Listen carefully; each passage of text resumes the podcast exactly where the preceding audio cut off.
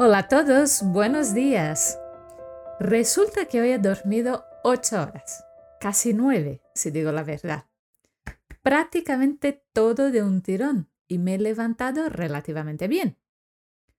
Pero al ir a hacer mi cama, me tuve que sentar hasta en tres ocasiones porque tengo un cansancio que no es normal.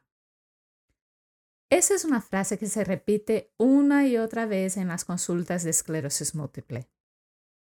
Así que hoy he decidido hablar de la fatiga, un síntoma muy discapacitante que puede ser física o mental y que afecta casi el 100% de las personas con esclerosis múltiple en algún momento de la evolución de la enfermedad. No tiene por qué ser un síntoma constante. Muchos pacientes solo la padecen en verano en épocas de más estrés o trabajo. Tampoco tiene que ser constante a lo largo del día. Algunas personas están más cansadas por la tarde, otras a primera hora de la mañana. No todos los días son iguales. Es muy frecuente, por ejemplo, que un día te sientas genial y te pongas a hacer ejercicio pero que al día siguiente quizás te haya pasado, quizás no te haya pasado, pero al día siguiente tienes tal cansancio que ni siquiera saldrías de la cama si pudiera hacerlo. La verdad es que la fatiga relacionada con la esclerosis múltiple es un síntoma complejo y se caracteriza por una falta de energía o una sensación abrumadora de cansancio físico o mental que se asocia a un empeoramiento de la calidad de vida.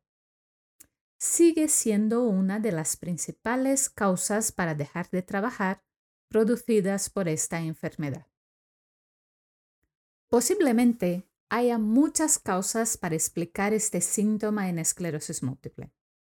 La fatiga primaria puede deberse a las alteraciones de las respuestas de ciertas regiones entre el cerebro y la médula también conocidas como córtico-espinales, puede deberse a la atrofia o a la pérdida de neuronas en todo el cerebro en sustancia gris, o puede deberse a las alteraciones de determinados neurotransmisores como el GABA, el glutamato, las monaminas, o la presencia en sangre de sustancias proinflamatorias como determinadas citocinas. La fatiga secundaria puede desarrollarse como consecuencia de los trastornos del sueño, la depresión, la ansiedad, las infecciones, la fiebre, el estrés o también por determinados tipos de medicamentos. Los fármacos utilizados en la actualidad para el tratamiento de la fatiga son poco o nada eficaces.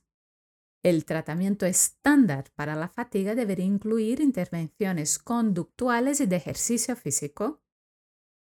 Fijaos que hasta hace algunos años los neurólogos recomendábamos limitar la actividad física para evitar el cansancio.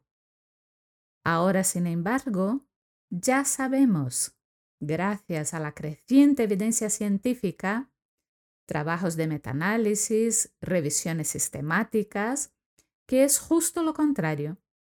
El ejercicio físico moderado regular no solo no aumenta el riesgo de brotes, sino que puede reducir la fatiga informada por los pacientes, especialmente cuando se entrena la resistencia o el equilibrio.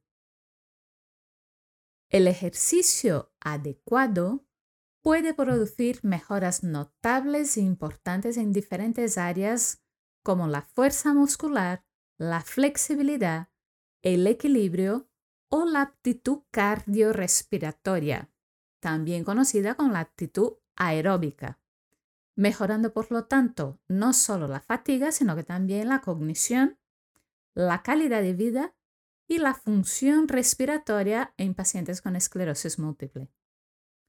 El entrenamiento con ejercicios aeróbicos, como puede ser montar en bici, dar un paseo, la natación, de intensidad baja a moderada, puede mejorar la aptitud aeróbica y reducir la fatiga en los pacientes con esclerosis múltiple afectados por una discapacidad leve o moderada.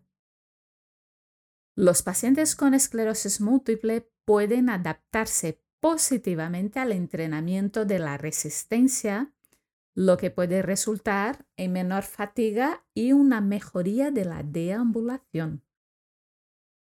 Los ejercicios de flexibilidad, como estirar los músculos, pueden disminuir la espasticidad y prevenir futuras contracciones o espasmos dolorosos. Los ejercicios de equilibrio tienen efectos beneficiosos sobre las caídas y lógicamente mejoran el equilibrio y la coordinación. Otra intervención muy prometedora es la terapia cognitivo-conductual diseñada específicamente para tratar la fatiga. En un metaanálisis reciente se demostró que tenía mayores efectos que, por ejemplo, la terapia cognitivo-conductual para la depresión o el estrés.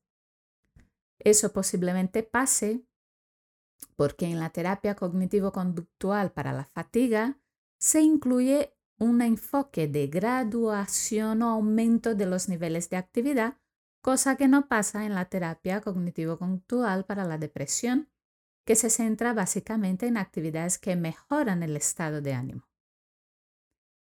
Por último, y esos son píldoras para llevar a casa, algunos cambios en vuestra rutina cotidiana pueden ayudar a aliviar la fatiga. Por ejemplo, descansa cuando te empieces a notar cansado. Planifica las actividades diarias con periodos de descanso. Evita las prisas. Tómate tu tiempo para realizar cada actividad del día. Intenta seguir una dieta equilibrada. Mantén una buena postura al estar mucho tiempo en la misma posición.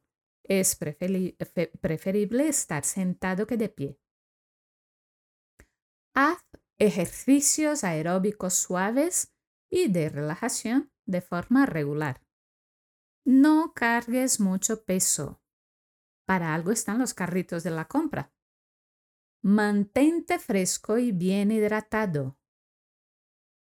Una ducha de agua fría puede ayudar a mejorar la fatiga en algunos momentos puntuales del día. Para realizar estos cambios, lo mejor es que cuentes con el apoyo de terapeutas ocupacionales, fisioterapeutas, de tu médico de cabecero, de tu neurólogo, enfermero, que te ayude en la evolución de tu enfermedad. Y hasta aquí el capítulo de hoy. Espero que lo que hemos hablado te ayude a convivir un poquito mejor con la fatiga. Un abrazo muy fuerte a todos y que tengáis una muy feliz semana.